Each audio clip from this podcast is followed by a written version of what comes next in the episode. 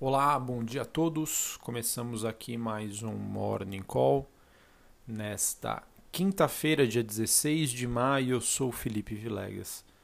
Olhando para o desempenho das principais bolsas internacionais, bolsas na Europa, futuros de índices norte-americanos operam sem uma direção definida nessa quinta-feira, apesar aí do tom relativamente positivo.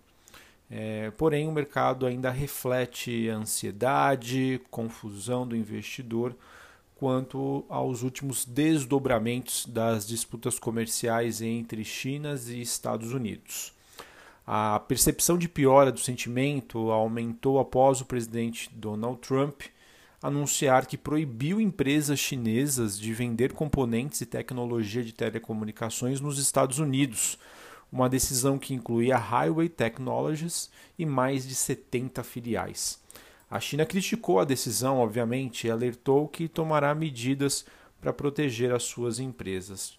Este impasse acontece após o secretário do Tesouro dos Estados Unidos, Steve Mnuchin, dizer ontem que não sabe quando visitará Pequim para mais negociações comerciais e se dizer esperançoso, mas não confiante em um acordo entre Estados Unidos e China. Como consequência disso, né, a gente tem esse movimento em que as bolsas não têm uma direção pré-definida, mas o, o, tom aí posso dizer que é levemente positivo. Em relação às commodities, temos um dia de alta, com o petróleo subindo 0,90, o negociado em Nova York, WTI, próximo dos 62 dólares e 58 cents o barril. Em relação às moedas, apesar desse clima de aversão ao risco, as moedas de países emergentes avançam, né, assim como os pares do real frente ao dólar. Acredito eu que essa movimentação positiva seja influenciada pela valorização das commodities. Tá? Como eu comentei aqui, o petróleo sobe, os metais também sobem em Londres, em torno de 0,5%. E destaque aqui também para as mineradoras na Europa. A BHP e a Rio Tinto, que são pares da Vale, subindo aí em torno de 3%, ou seja, são altas aí bastante relevantes. Bom, sobre a agenda do dia, ela é bem fraca aqui no Brasil, onde destaco a divulgação às 8 horas da manhã dos índices de inflação, que de acordo com as estimativas do mercado devem desacelerar, mas mantém aí um nível proporcionalmente alto para uma economia que cresce na casa de 1% ao ano. Né? Essa é a expectativa sobre o nível de atividade aqui no Brasil. Sobre a agenda externa, também ela segue esvaziada, trazendo apenas dados de moradia e seguro-desemprego nos Estados Unidos, ambos às nove e meia da manhã. A gente também tem o Banco Central mantendo o seu padrão de atuação com oferta de até 5.050 contratos de swap cambial para rolagem de contratos no mês de julho a partir das 11h30 da manhã, mantendo aí o seu padrão de atuação, nenhuma novidade.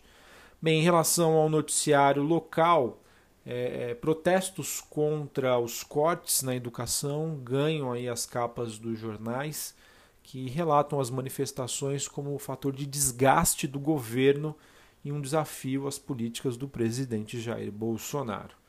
Atos em todos os estados do, do país ocorrem após a derrota do, do governo no Congresso, que fez ontem, inclusive, com que eh, a bolsa fechasse em queda e principalmente fez com que o dólar fechasse ali acima dos quatro reais no caso do mercado futuro pela primeira vez no ano.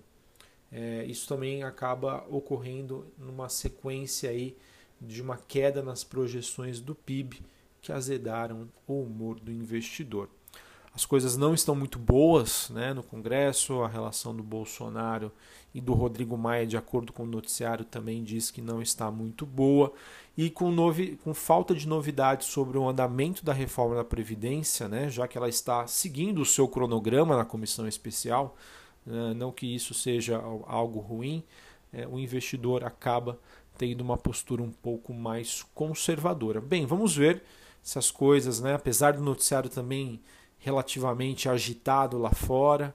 É, apesar desse viés positivo, apesar das altas das commodities, a gente tem um dia de recuperação aqui para a Bolsa Brasileira. Importante dizer que ontem A bolsa, no pior momento do dia, ela estava se aproximando da região dos 90 mil pontos e no final do dia ali fechou próximo dos 91 mil pontos, mostrando que essa região é, tem sinalizado que é um suporte forte. Um suporte é uma região onde existe uma concentração, onde o investidor em comum é, costuma aí, é, achar a, a bolsa em níveis atrativos e volta a comprar. Fica então a dica.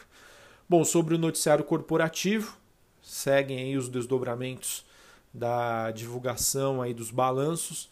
A gente teve Metal Leve divulgando um lucro líquido que ficou cerca de 3% acima da média das estimativas. Marfrig com lucro de 4,3 milhões, porém o seu EBITDA, que seria o seu lucro operacional ajustado, ficou menor do que as estimativas, porém ela prevê aí receitas líquidas de 49 bilhões de reais em 2019.